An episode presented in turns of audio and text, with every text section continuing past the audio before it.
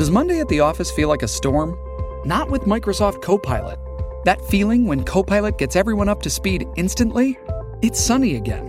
When Copilot simplifies complex data so your teams can act, that sun's shining on a beach. And when Copilot uncovers hidden insights, you're on that beach with your people and you find buried treasure. That's Microsoft Copilot. Learn more at Microsoft.com/slash AI for all. Hola, ¿qué tal amigos? Muy buenas tardes, bienvenidos. Dani Alexandrino hablando de frente aquí a través de Americano Media y todas las cadenas de radio afiliadas a este gran proyecto, a esta gran eh, emisora, gran programa. Así que muchísimas gracias a todos ustedes por siempre decir presente en esta conversación. También quiero agradecer a todos los que dicen presente a través de las distintas plataformas digitales, particularmente nuestra aplicación de Americano Media en tu celular y también búscanos en la aplicación de iHeart en tu celular. Bueno, señores, mire, hay mucho que está pasando. Hoy, jueves santo, este, yo sé que hay muchas personas que ya están comenzando a bajar revoluciones en observación de un fin de semana sumamente importante para nosotros los cristianos, el fin de semana de la resurrección del el Hijo de nuestro Padre Todopoderoso, de Jesucristo. Eh, y pues muchos de nosotros ya estamos en bajada, ¿verdad? De, en tratar de reflexionar sobre todo lo que acontece en el mundo alrededor de, de, de nuestra nación. Y este primer segmento es uno de reflexión. Es uno donde yo le voy a pedir a cada uno de ustedes que simplemente se detengan, no importa el lado político al que pertenezca, que te detengas a pensar y analizar todo lo que ha ocurrido en nuestra nación en los últimos tres años, dos años, tres años, como usted, como usted prefiera, si los últimos tres o los últimos dos, porque son muchas las cosas que han acontecido, no solamente a nivel nacional, sino a nivel internacional. ¿Y por qué digo esto? Porque en las últimas semanas yo les he estado hablando a ustedes sobre cómo los Estados Unidos ha ido perdiendo su situal en el mundo político, geopolítico ha ido perdiendo su liderazgo en términos de la geopolítica. Y esto lo enfaticé cuando hablamos de la cumbre que se llevó a cabo en Moscú entre dos de nuestros principales adversarios. Porque a la hora de la verdad, y yo se lo dije a ustedes, ni China ni Rusia son amigos naturales, no. Al contrario, lo único que los une es su odio y su desdén a los Estados Unidos de América. A la hora de la verdad, China y Rusia no son verdaderos amigos, son amigos a conveniencia. Y la conveniencia es destruir a los Estados Unidos de América. Y estamos en un momento crucial donde tú y yo no solamente hemos visto el deterioro económico del país, porque lo vivimos día a día en nuestra propia cartera, en nuestro propio bolsillo, en nuestras propias este, responsabilidades, sino que también estamos viendo el deterioro alrededor del mundo. Porque estamos en un momento en donde prácticamente el mundo está ardiendo en llamas y quien en algún momento se conoció como el líder de la paz, el líder de la libertad, se ha convertido en el reír del mundo. Mientras China y Rusia hacen alianzas para fortalecer, fortalecer una relación que en realidad nunca había existido, mientras China se sigue expandiendo por todo nuestro continente sur, mientras China ha logrado ser el mediador en acuerdos entre Arabia Saudita e Irán, Mientras Rusia se dispone también a negociar otros acuerdos entre naciones que por lo general también habían sido adversas. Eso poco a poco va desmantelando todos los, todos los acuerdos de paz y todo lo que había logrado Donald Trump alrededor del mundo. Y yo lo que, lo que me pregunto es, tanto que decían los liberales y los demócratas que Donald Trump nos iba a meter en la Tercera Guerra Mundial, y en estos instantes es cuando más cerca estamos a un posible conflicto mundial. Mire, militantes en Gaza enviando, mire, una retragida de cohetes hacia Israel a medida que comienza lo que se llama Passover para los israelíes, para los judíos, a medida que estamos culminando la Semana Santa. Corea del Norte envía un aviso nuclear a los Estados Unidos, mientras que Corea del Sur realiza ejercicios militares. China continúa convenciendo a distintos países alrededor del mundo de que las transacciones petroleras sean en yuan. ¿Usted ha escuchado alguna vez del término petrodólar? Es porque todas las transacciones de petróleo alrededor del mundo ocurrían en dólares. Y lo que están haciendo nuestros principales adversarios es debilitando aún más el dólar en un momento en donde estamos todavía viviendo una inflación récord, en donde no había nada ni hay nada para sustentar el valor del dólar, que no sean esas transacciones de petróleo. Y ahora hasta eso estamos perdiendo. Y por el otro lado, mientras estamos perdiendo nuestro situal, nuestra ubicación, nuestro liderazgo en el mundo y perdiendo control de la paz mundial, tenemos a una administración chapucera, de pacotilla y politiquera, que está más preocupada en perseguir un adversario político, aunque sea con un caso traído por los pelos, una administración que está más preocupada de que los hombres que nacen hombres viven toda una vida siendo hombres y de repente dicen, ay, es que me siento mujer.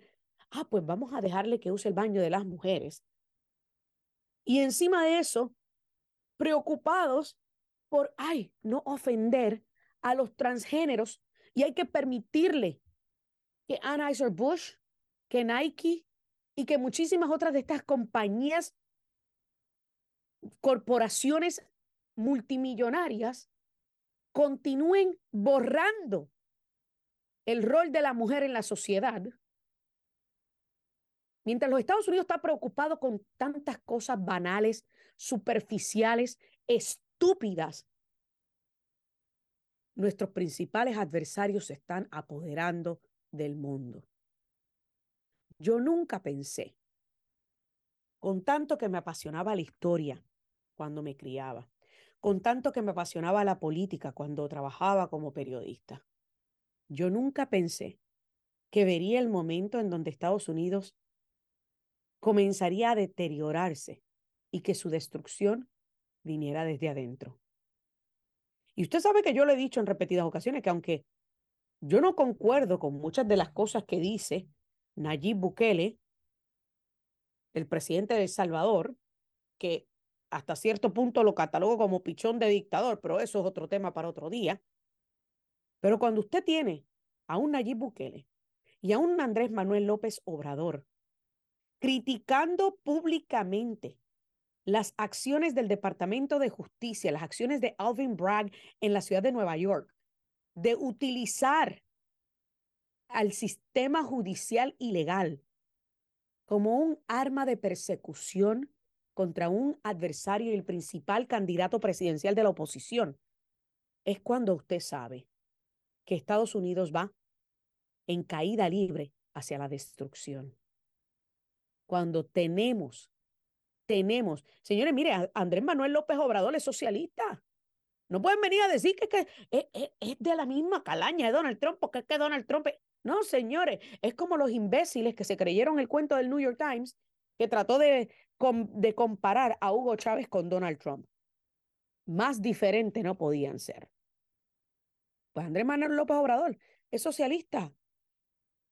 Mire, panita de todos los demás socialistas y autócratas que hay en América Latina. Pero dijo la verdad. Estados Unidos no puede hablar de democracia en otros países cuando ellos mismos están utilizando su sistema judicial para perseguir al principal candidato presidencial de la oposición, con motivos políticos. Y estas son las prioridades del Partido Demócrata de la administración Biden. Mientras que el, el Pacífico, particularmente allá en Asia, está manga por hombro y China continúa expandiéndose y desafiando desafiando también a los Estados Unidos en términos de lo que tiene que ver con Taiwán, que dicho sea de paso, la presidenta de Taiwán estuvo en el día de ayer en California reuniéndose con Kevin McCarthy, portavoz de la Cámara. Cuando usted ve todo lo que está ocurriendo alrededor del mundo, debe preguntarse, ¿estamos al borde de un conflicto mundial y nuclear? ¿Estamos viendo a la cara a la destrucción de la humanidad? Todo por la debilidad del presidente de los Estados Unidos. Porque los Estados Unidos siempre se ha categorizado como el policía del mundo y como quien ha mantenido cierto control de gente loca como Kim Jong-un, Vladimir Putin y Xi Jinping. Y ahora mismo, con la debilidad llamada Joe Biden, el mundo está en caos y Estados Unidos preocupado por cosas estúpidas y banales. Y yo te pregunto a ti, en, estos, en este fin de semana de reflexión y observación, ¿es este los Estados Unidos de América con el que tú soñaste y al que tú aspiraste venir a vivir? Hazte esa pregunta y sé honesto contigo mismo. Tengo que hacer mi primera pausa, no se muevan, que ya regresamos con más. Dani Alexandrino hablando de frente aquí a través de Americano Media. Shipping can make or break a sale, so optimize how you ship your orders with ShipStation. They make it easy to automate and manage orders no matter how big your business grows.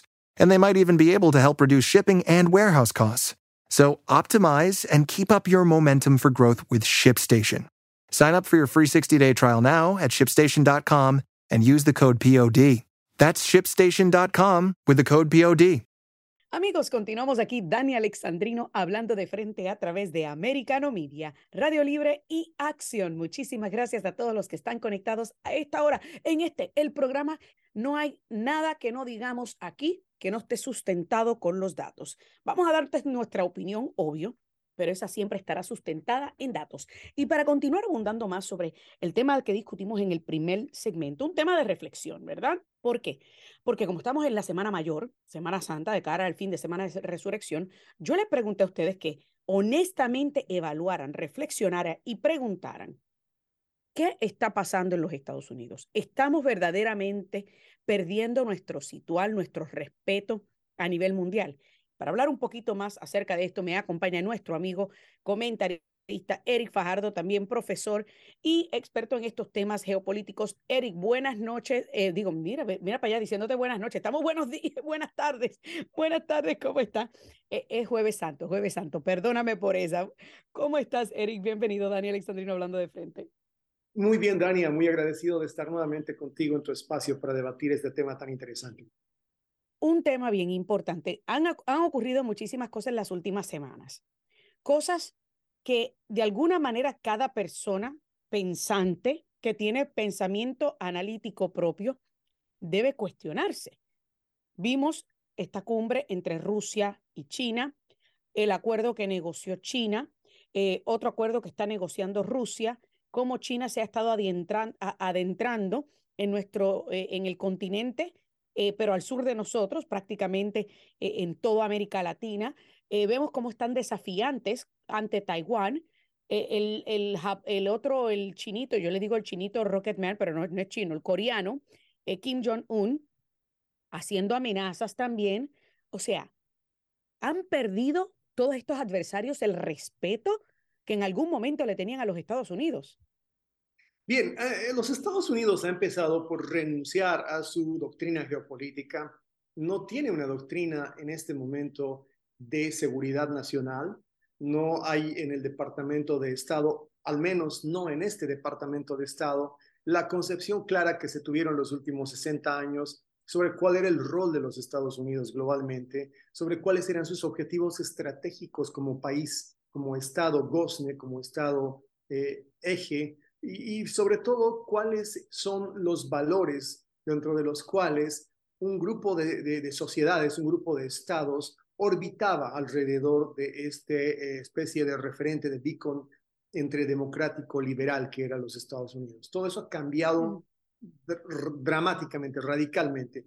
Uno de los efectos es ciertamente el posicionamiento que tiene los Estados Unidos respecto a estados como la China o Rusia, es decir, a los gigantes asiáticos que han cobrado preeminencia eh, económica, han cobrado además una influencia geopolítica, que ha ido aprovechando y utilizando los espacios que los Estados Unidos ha, ha cejado. No vas a decirme que controlar tres de las tres fuentes de litio hoy día no pasa sino por la decisión de los Estados Unidos de replegarse de Afganistán, olvidando que su cadena montañosa tiene uno de los contenedores más importantes de litio del mundo. No me vas a decir que el renunciar a la doctrina de la seguridad hemisférica y abandonar Latinoamérica, replegarse desde temprano en los 2000 de Sudamérica y luego de Centroamérica, no tiene como efecto que hoy día controle la otra mitad de los recursos del litio China que están en la frontera entre Argentina, Perú y Bolivia.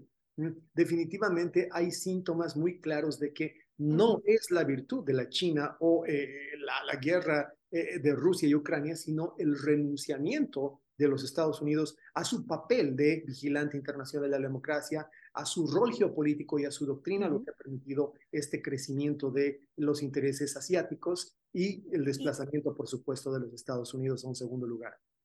Y, y, te pregunto, o sea, ¿está desenfocado Estados Unidos o lo hacen a propósito adrede? Porque mientras el mundo está en caos, o sea, prácticamente, y nuestros adversarios se están aprovechando de ese caos, y no solamente a nivel mundial, sino también a nivel de país, de nación. A nivel nacional tenemos caos en la frontera sur, alta incidencia criminal en las grandes ciudades, terroristas que han entrado por nuestra frontera sur a son de decenas y decenas, de más de 130 en lo que va de un año para acá. Estamos hablando entonces que esta administración está más enfocada en usar su sistema judicial para perseguir a un adversario político y está más enfocada en vanagloriar y glorificar a hombres que vienen a usurpar el lugar de mujeres. O sea, ¿En, qué se ha convertido Estados Unidos? ¿Dónde están las prioridades de Estados Unidos? No, y es culturalmente bastante relevante hacer esa disquisición porque tú puedes ver eh, en, los videos de promoción del Estado chino cómo en las escuelas públicas en, en la China desde los 12 años enseñan a los niños a cómo portar, a cómo armar un, Armar eh, un una pistola de un arma de fuego. Como parte de su educación cívica, porque es un Estado que entiende que cada uno de sus ciudadanos es un potencial soldado para defender ese modelo, eh, independientemente de lo que nosotros creamos o no de él. En los Estados Unidos hay un eh, desalentamiento a que se involucren en prácticas de seguridad nacional los ciudadanos, que va desde simple y sencillamente el simplismo de tratar de acusar los tiroteos masivos a la tenencia de armas y hasta el desconocimiento de la segunda enmienda. Es diametralmente opuesto a lo que China hace en términos de geopolítica y política interna de lo que los Estados Unidos ha dejado de hacer, tanto en política exterior como en política doméstica. Es increíble que tengamos este flujo interminable de recursos hacia Ucrania, un destino que geoestratégicamente ya se lo han dicho analistas, politólogos, gobernadores a Joe Biden, no tiene la relevancia como para gastarse 100 billones de dólares y tratar de seguir enviando dinero frente a un Estado que para su seguridad interna necesita recursos hoy día. La crisis de la seguridad que estás viendo en Nueva York, en Chicago, en San Francisco, son, desde mi punto de vista, el testimonio de el fracaso absoluto de Alejandro Mayorkas y de la mirada de política interna de la administración Biden, así como también la pérdida de influencia territorial en otros estados, es para mí la prueba del fracaso total de Anthony Blinken, el que está a cargo de la política exterior. Y, te pregunto, o sea, eh, tomando en consideración todo esto que acabamos de delinear, este, y obviamente mencionando los fracasos eh, políticos, tanto eh, nacional como a nivel internacional, y podemos hablar de, de, de los que están a la cabeza de esas distintas agencias, pero a la hora de la verdad, la nación, el país, ha perdido su norte. O sea, estamos, estamos perdiendo nuestros principios y nuestras raíces judeocristianas, eh, que dicho sea de paso, en la Semana Mayor, en donde prácticamente eh, se, se celebra, ¿verdad? Eh, o, se conmemora la, la muerte y resurrección de Jesucristo. Estamos viendo cómo el país ha perdido su enfoque desde esos principios al punto que, que, tenemos compañías que están dándole eh, contratos a un hombre que está pretendiendo ser mujer y esto lo celebra, lo impulsa, lo motiva y lo glorifica el partido de turno, el que está en el poder. Sí, es que esa dilución de los valores que hacen al, al Estado, a los Estados Unidos. Buen punto, de los valores, dilución de los, de los valores la dilución o, el, diluirse de la política exterior de la doctrina implica pues una desideologización que viene acompañada, por supuesto, de un correlato que es esta especie de nuevos valores globalistas que pretenden que los Estados Unidos deben renunciar a todo lo que lo hace como nación, como Estado, para acogerse a una especie de, yo diría, neutralidad en términos de género, neutralidad en términos de religión, neutralidad en términos de ideología, que lo que está haciendo es desarmar a los Estados Unidos y robarle la identidad a su gente. Es eh, peligrosísimo que en un país tan diverso como siempre ha sido los Estados Unidos, le digas a la gente que no haya ciertos valores que todos deben compartir, que no haya nociones ideológicas sobre las cuales el ser americano está construido y que de repente aquí cada quien puede ser lo que sea, porque eso es el antiestado, eso es la renuncia a el concepto mismo de ser una nación. Me preocupa profundamente que eh, el conflicto con China lo estemos perdiendo de la manera en la que lo estamos haciendo. Hoy día tenemos la, la, claridad de que está la influencia de China incluso en el patio trasero de los Estados Unidos, que doña Xiomara Castro el otro día se tomó la libertad de romper relaciones con Taipei, con Taiwán, Correcto. y reconocer la existencia de una sola China. Cuando eso puede pasar a pocos kilómetros de la frontera de los Estados Unidos, en términos figurativos, claro, está demasiado claro que el respeto por los Estados Unidos de otros estados se ha diluido por completo. Claro, tengo un minuto y medio y quiero preguntarte, este, eh, porque una de las cosas que hemos estado hablando en estos últimos días, o sea, la persecución política contra Trump, el hecho de que otros, otros presidentes latinoamericanos que por lo general tienen muy, muy pocas cosas en común con Donald Trump, como lo es el presidente de El Salvador, Nayib Bukele, y el presidente de México, Andrés Manuel López Obrador, estén señalando lo que está ocurriendo en los Estados Unidos como, o sea, como un acto de persecución política contra un oponente político. ¿Crees tú que ya prácticamente también nos hemos convertido en el asmerreír y en las repúblicas bananeras que tanto hemos criticado que asaltan la democracia? En eso están algunos políticos de ultraizquierda, en eso van. En el caso de Nueva York, el estado de Nueva York sí es para mí Banana Republic, eso es innegable.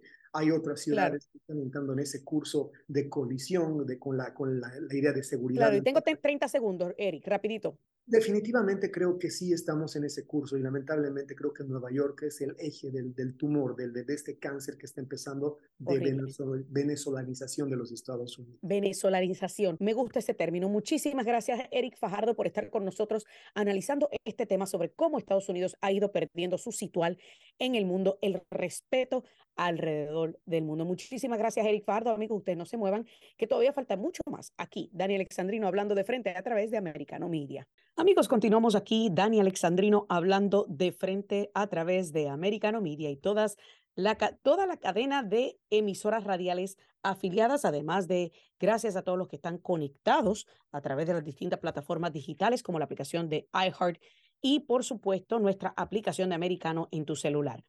Vamos entonces a hablar sobre cómo el rol de la mujer está siendo borrado de nuestra sociedad. Sí, señores, auspiciado y propiciado y promulgado por el Partido Demócrata y por las compañías woke de este país. En estos momentos, todas esas feministas originales que en 1919 regocijaban de que sus años de lucha repercutieron en que el Congreso de los Estados Unidos aprobara el derecho al sufragio para las mujeres todas esas mujeres han de estar retorciéndose en su tumba, de ver de que sus años de lucha hoy se han convertido en nada. De que luego de, que, de, que tantas mujeres salieran a la calle a pelear por sus derechos, a pelear por igualdad, por igualdad en el voto, por igualdad en los deportes. Ahora, ahora esas mismas que luchaban contra ese patriarcado celebran bueno, esas mismas no. Las originales han de estar retorciéndose en su tumba. Pero las feminazis de hoy celebran que precisamente el patriarcado nos esté desplazando.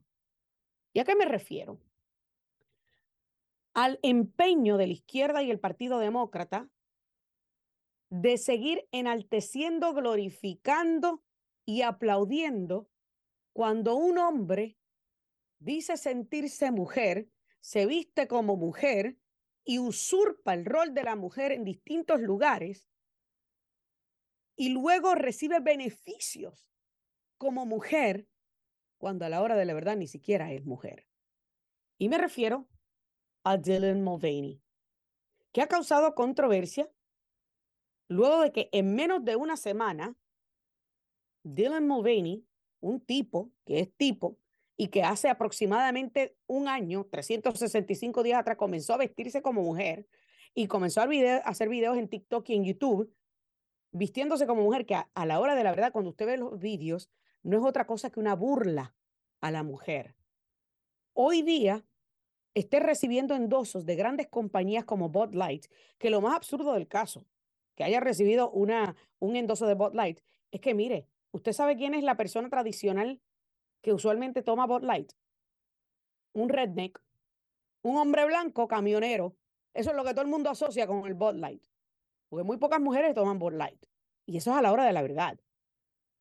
Entonces, encima de eso también le han otorgado un acuerdo pagado para Nike, con Nike, para modelar nada más y nada menos que los brasieres deportivos de Nike.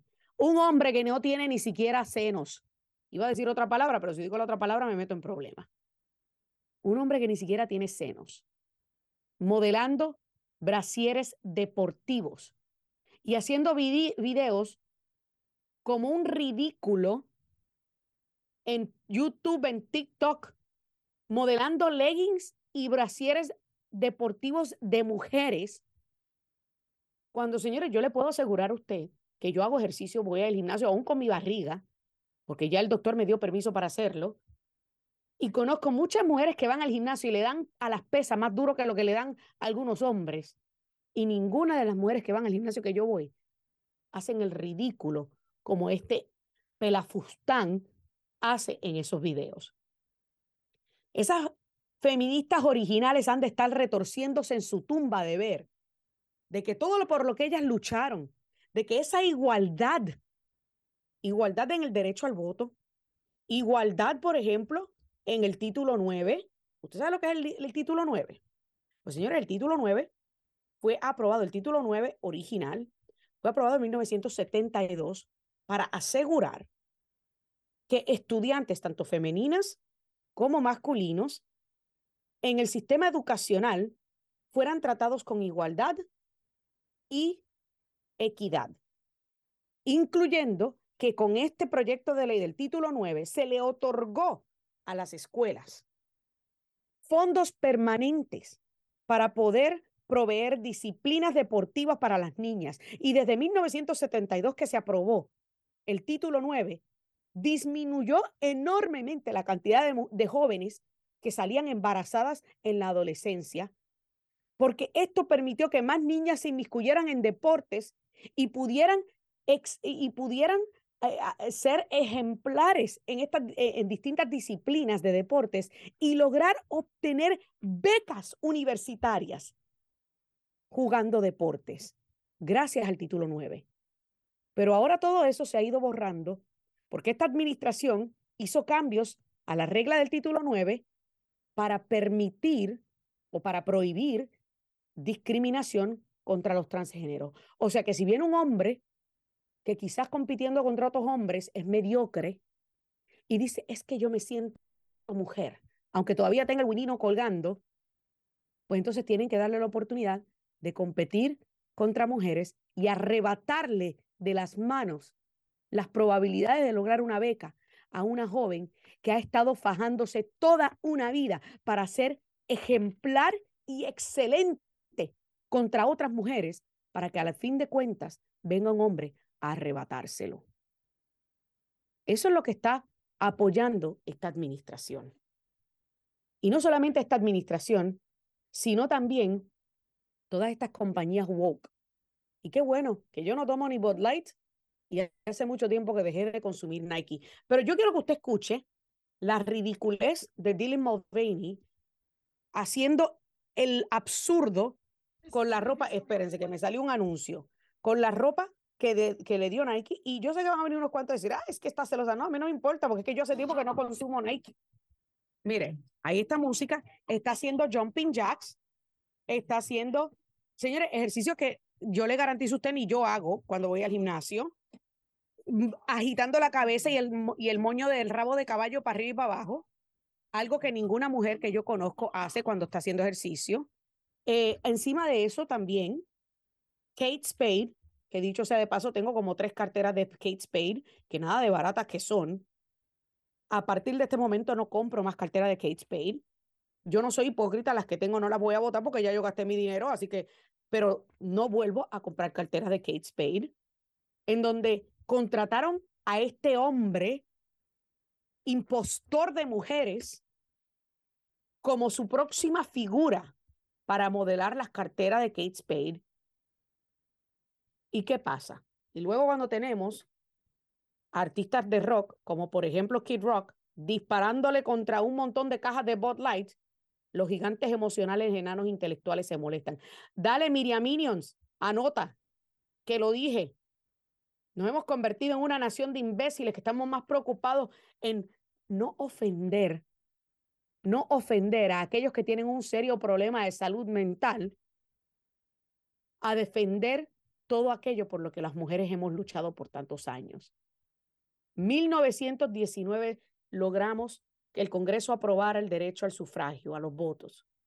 Se ratificó en agosto de 1920, cuando finalmente el estado de Texas, porque en aquel momento, usted sabe, no habían celulares, logra ratificar para que se pueda entonces enmendar la constitución y crear la decimanovena enmienda que le garantiza a la mujer el derecho al voto. Luego en 1972 logramos que se nos diera igualdad en las escuelas y que se dieran los fondos para que las niñas pudieran tener los mismos derechos que los niños, compitiendo contra estas otras niñas para lograr igualdad a la hora de una educación. Pero ahora tenemos que conformarnos con que nuevamente venga un hombre a competir contra mujeres y arrebatarle todo lo que la mujer ha luchado por tantos años. Esto es lo que aprueba, apoya, endosa y glorifica el Partido Demócrata de los Estados Unidos. Así que no te creas el cuento chino, que es el Partido de los Derechos de la Mujer. No te creas el cuento chino que es el partido de las minorías. No te creas el cuento chino que es el partido Robin Hood, de las causas justas. Al Partido Demócrata lo único que le importa es el poder.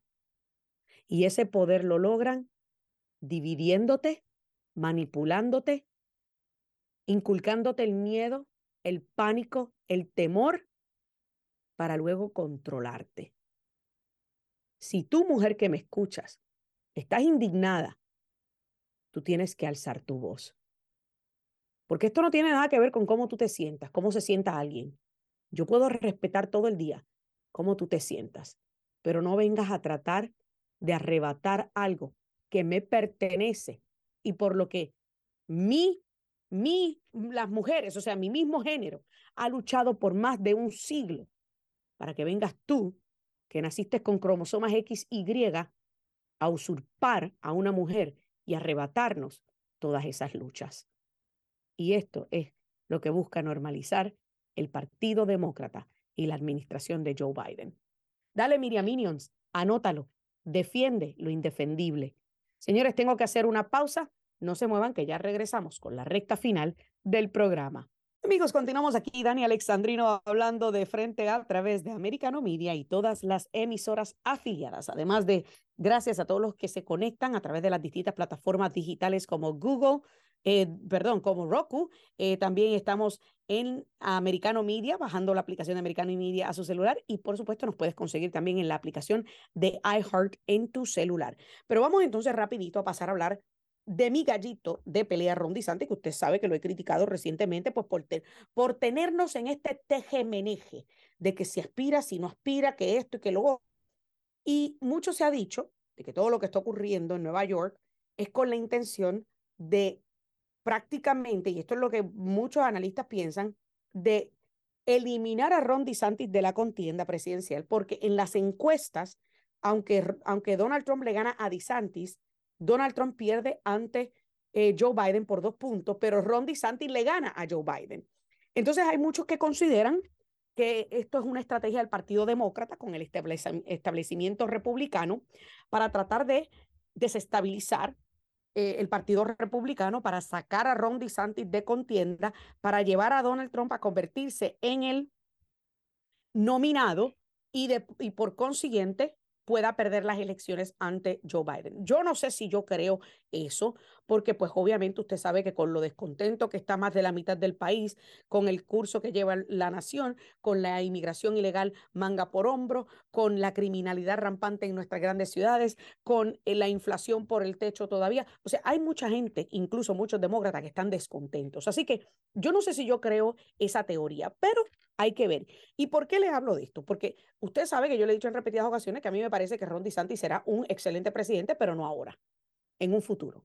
Y he dicho en repetidas ocasiones que considero que Ron DeSantis debe culminar su segundo término como eh, gobernador, que culmina en diciembre del 2026. Luego en enero juramenta el próximo gobernador y luego en enero él puede entonces anunciar su candidatura, su aspiración presidencial y posicionarle y posicionarse como el heredero aparente, como el front runner, el, el que todo el mundo tiene que buscar vencer. Y se lo he dicho en repetidas ocasiones, y usted lo sabe, que esa es la forma en la que yo lo veo.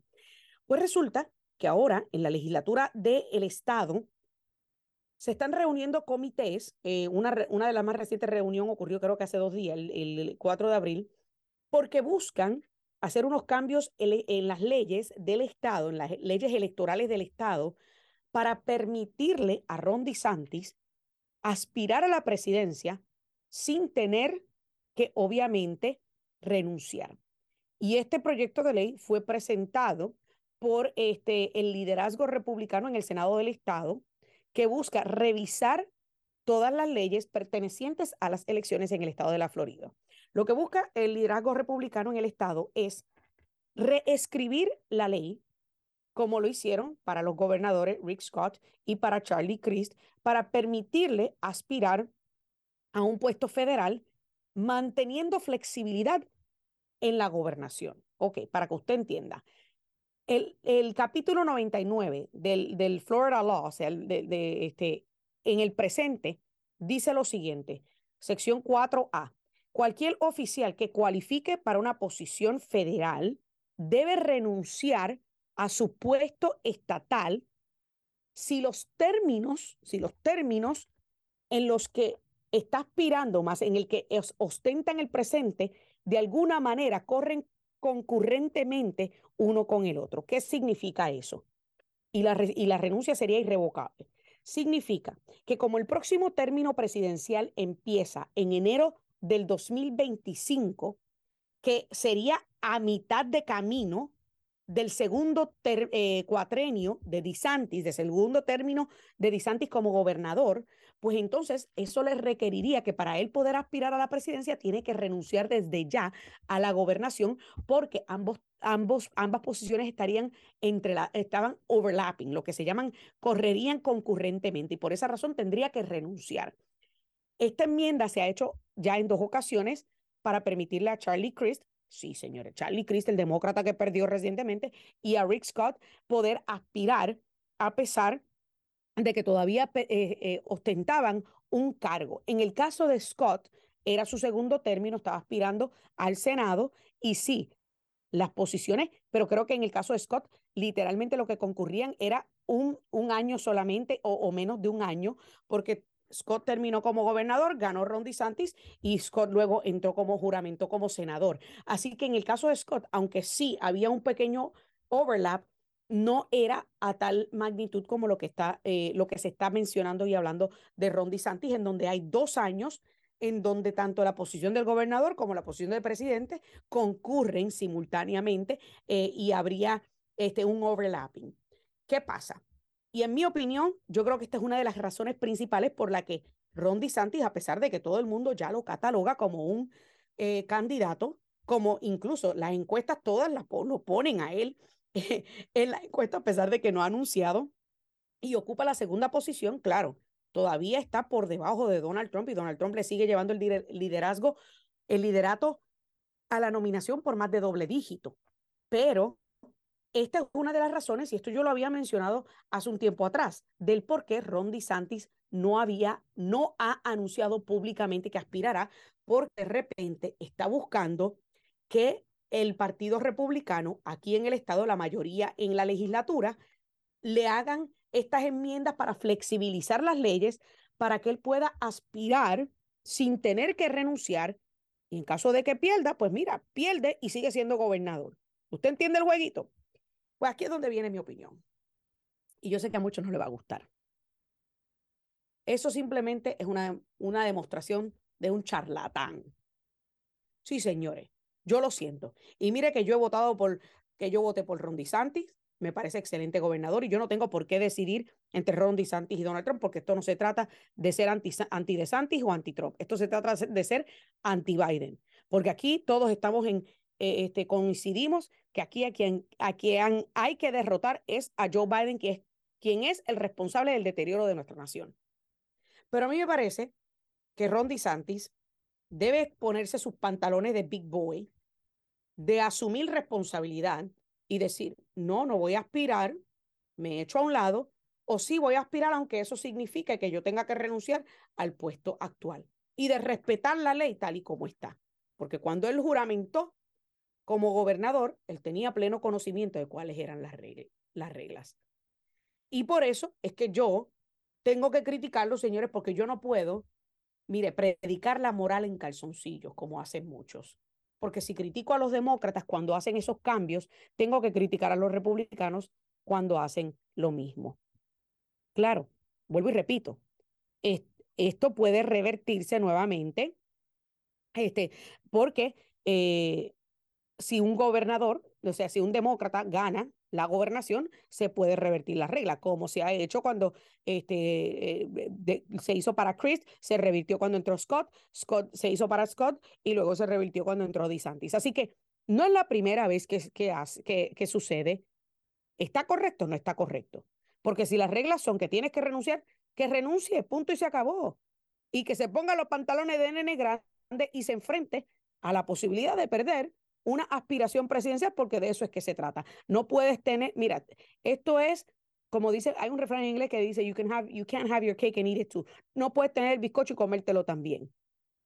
O, o, o eres gobernador o, quieres ser presidente, pero no puedes ser las dos cosas a la misma vez. Así que eso es una de las cosas que le tengo que criticar a Ron DeSantis. Mijo, avanza y decídete de una vez por todas o aspiras a la presidencia o te quedas siendo gobernador, haces el mejor trabajo posible como gobernador del gran, estado del sol, te posicionas como el heredero aparente y como la figura a, vencer en el 2027-2028 y así tendrás el respeto de muchísimas más personas, particularmente aquellos que apoyan a Donald Trump. Y yo creo que eso es parte del problema que tiene Ron DeSantis ahora, que ha perdido el respeto de muchos de, de las personas que apoyan a Donald Trump y que ven claramente que lo que está ocurriendo en este país es una persecución política semejantes a las que ocurren en las repúblicas bananeras. Vamos a ver qué va a pasar, porque vuelvo y repito, todavía no ha anunciado. Nos tienen el TGM pero todavía no ha anunciado. Señores, se me acabó el tiempo en esta edición. Dani Alexandrino hablando de frente. Muchísimas gracias a cada uno de ustedes por siempre decir presente en esta conversación, porque la reina, la diva, la caballota no le tiene miedo a nada ni a nadie, mucho menos a represalias. Que Dios me los bendiga. Bendecido fin de semana de resurrección y hasta la próxima. This podcast is a part of the C Suite Radio Network. For more top business podcasts, visit c-suiteradio.com.